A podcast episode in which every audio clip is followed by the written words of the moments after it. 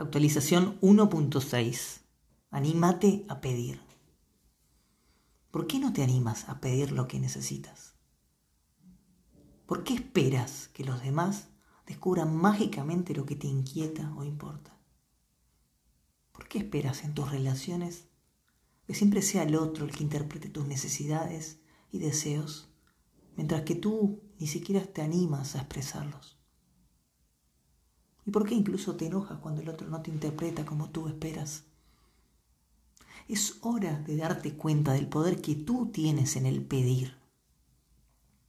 Si comienzas hoy a expresar tus deseos y a pedir en tus relaciones, ahí donde no lo haces, vas a realmente transformar tu vida.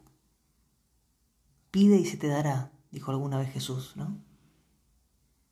A veces no nos animamos a pedir porque Pedir muchas veces implica exponernos, mostrar nuestra vulnerabilidad y a veces también por el miedo que tenemos a sentirnos rechazados en nuestros pedidos.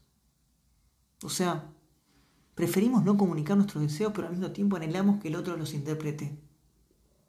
¿No es algo raro? Porque si no pides, el otro no sabe ni tiene por qué saber de tus necesidades y deseos. Deja de suponer que el otro sabe. No supongas y ponte en acción. Es hora también de hacernos responsables nosotros mismos, porque a partir de lo que decimos y de lo que pedimos, creamos también nuestra realidad. Expresar nuestras necesidades y nuestros deseos potencia la creación de la vida que quieres. Expresar tus deseos potencia su manifestación. Por ello hoy te digo, anímate a pedir lo que necesites. No pongas tu felicidad en la mágica ocurrencia del otro.